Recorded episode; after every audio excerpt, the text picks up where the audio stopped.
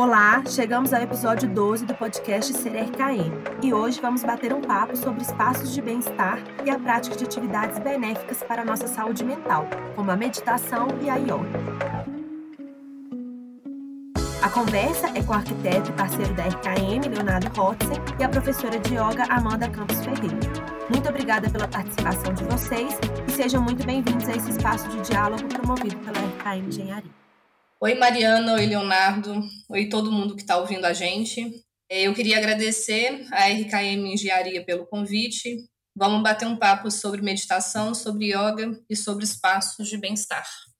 Olá a todos, eu é, sou Leonardo Rotzen, arquiteto, parceiro da RKM, trabalhando em alguns projetos, sempre com esse olhar atento ao bem-estar, com a preocupação da RKM. Quero agradecer esse convite. Vamos lá, vamos bater um papo bacana sobre esse assunto que é tão interessante aí. Obrigada, Léo. Obrigada, Amanda.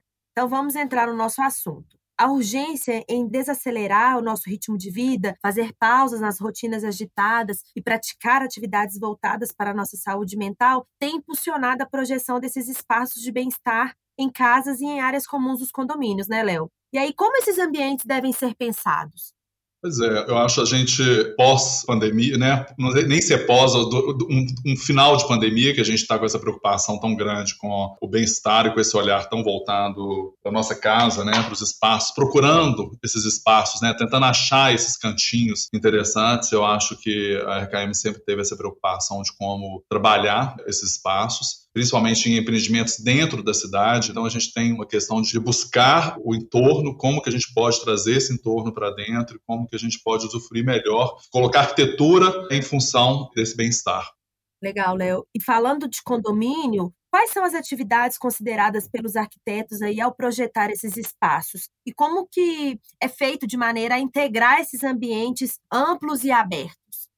Eu acho que cada caso é um caso. As condicionantes para projetar, elas dependem muito da área, do que, que a gente tem o espaço, de que, que a arquitetura pode oferecer para esse tamanho de espaço e como é o entorno. Né? Se é dentro da cidade, a questão dos ruídos, como a gente pode implantar um bom paisagismo. Então, as atividades, elas vão ser de acordo com isso. Se cabe quadra, se não cabe. As áreas sob o prédio, como ser bem aproveitadas, né? se é para um espaço de pilates, se é para uma ginástica, se a gente tem área externa, como tirar proveito até de um funcional, né, do equipamento funcional em área aberta.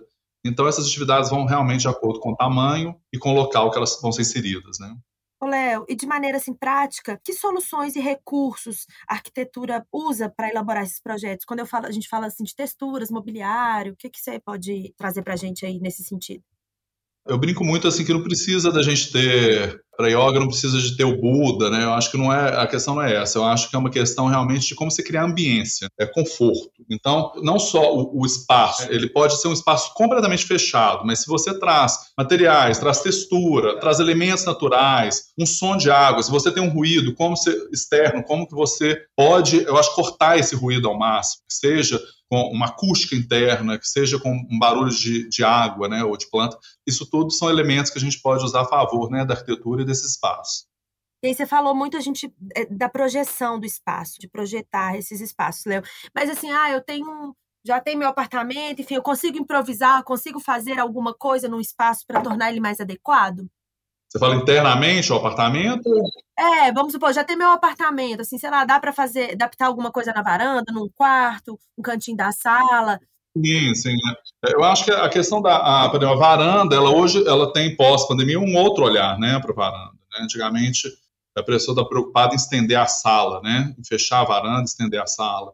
Eu acho que hoje a gente tem um outro olhar para esses campos, né? um outro olhar para trazer o verde para dentro de casa e como criar esses espaços dentro do que, que a gente tem, né? Do que, que é oferecido, usufruir realmente para que ele foi projetado, né?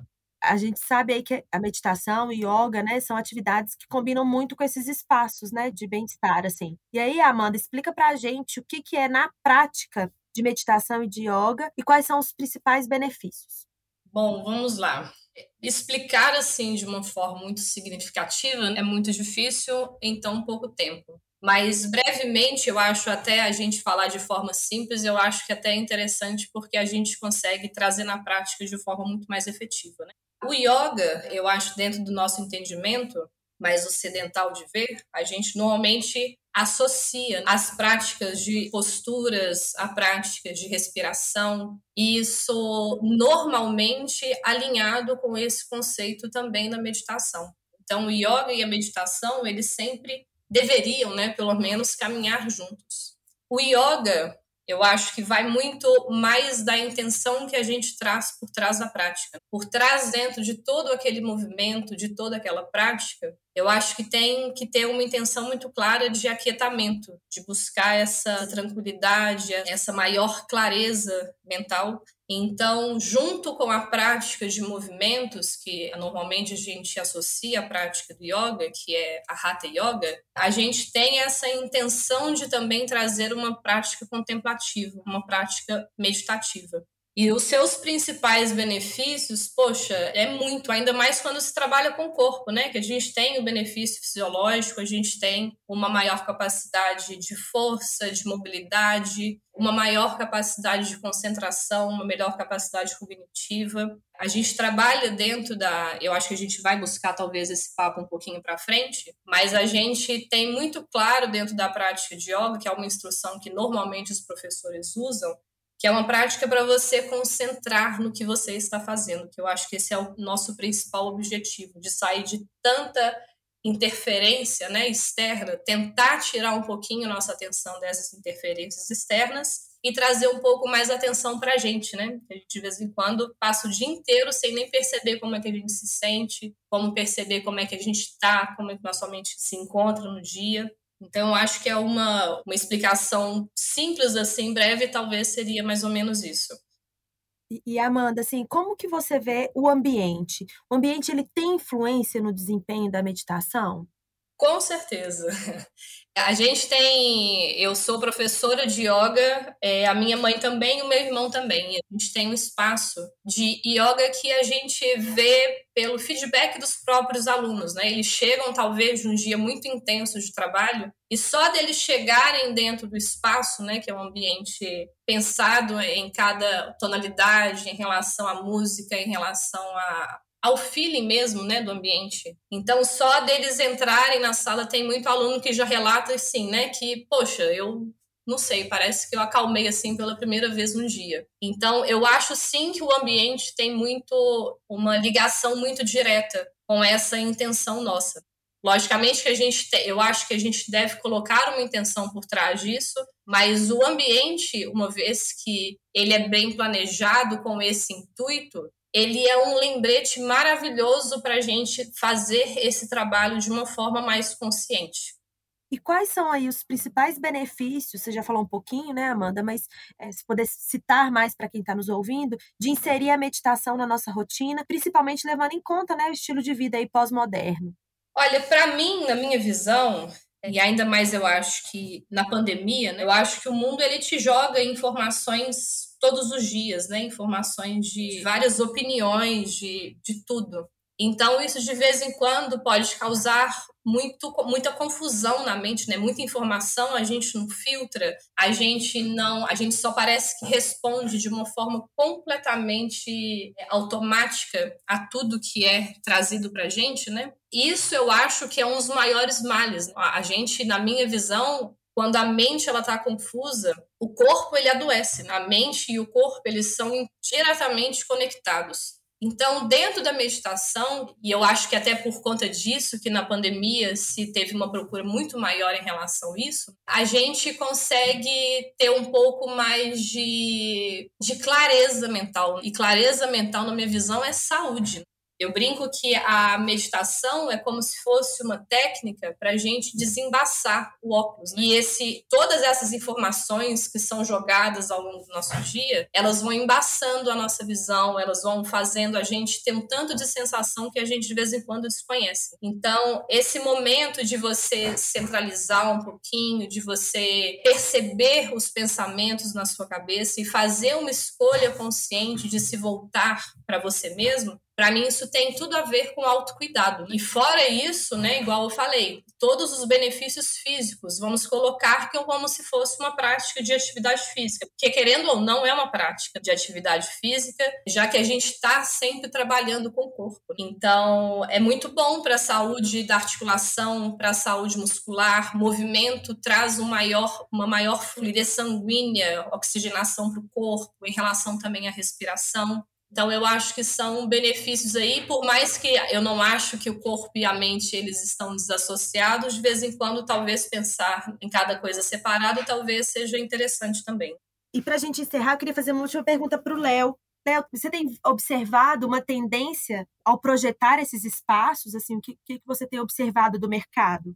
Eu acho que eu tenho um breve relato aqui. Eu comecei a fazer yoga na pandemia. Eu estava de Covid, eu fui isolado eu tive Covid, um dos primeiros de Belo Horizonte, em março do, do, ano passado, então era muito recente, fiquei isolado num apartamento que meu pai tinha, 30 dias, e bu busquei yoga como uma atividade realmente para eu conseguir sair daquilo. Eu tive que criar um ambiente, porque eu acho que é exatamente o que a Amanda falou. O espaço, para a gente que não é assíduo, né, ou iniciante, a meditação acho que precisa de uma transição, né, para você realmente conseguir chegar, fala assim, num ponto, né, dessa sabedoria aí da, da meditação. Então, eu acho que o ambiente é a primeira coisa que te faz relaxar, concentrar naquilo ali, seja para meditação ou mesmo para uma prática física. Então, eu vejo o seguinte, que uma vez que a gente voltou muito para dentro de casa, fazer, tentar buscar atividades dentro de casa, a gente teve um olhar também de procurar esses espaços, como utilizar melhor esses espaços. Né? Então, eu vi muita reforma em prédios na, nas áreas de academia, e não é, não é nenhuma reforma em termos de equipamento só, não. Em termos de, de realmente falar assim, o que, que eu quero ver? Né? O que, que eu quero sentir nesses lugares? Como eu quero me sentir aqui? Então não é só a questão da prática física, né? Acho que é a questão realmente da meditação mesmo e de relaxamento, de buscar um, um momento seu dentro desses espaços.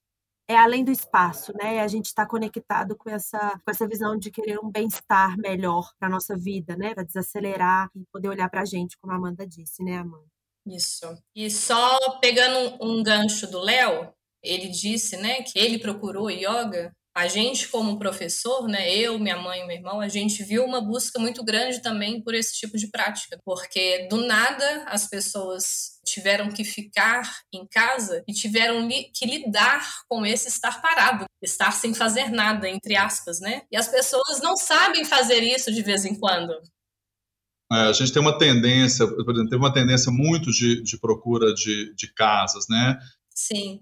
Por quê? De espaço aberto, de jardim. E os prédios, as consultoras estão se reinventando para isso também. Como tirar melhor proveito deste, dessas áreas que elas têm, né? Que são grandes áreas, às vezes mal utilizadas, às vezes sem esse olhar mesmo do bem-estar naquele, né, em cada espaço. Então, a gente tem excelentes projetos saindo aí, próprio esses próprios trabalhos que eu estou fazendo junto com a RKM, estou vendo assim, é uma mudança mesmo para esse olhar de como aproveitar melhor cada, cada espaço, as áreas abertas, né? como você controlar ruído, é, como aproveitar melhor a insolação e a ventilação. Então, são, é, é o entorno, né? É um respeito ao entorno, né? A você e ao entorno, né? Gente, que papo delícia, mas a gente precisa encerrar. Já quero agradecer aqui a presença da Amanda e do Léo no nosso bate-papo. Muito obrigada pela participação de vocês. Eu que agradeço. Obrigado, gente. Foi um prazer. Imagina, Mariana. Muito obrigada a vocês também. Um beijo. Eu que agradeço. Um beijo para quem está nos ouvindo. Até mais.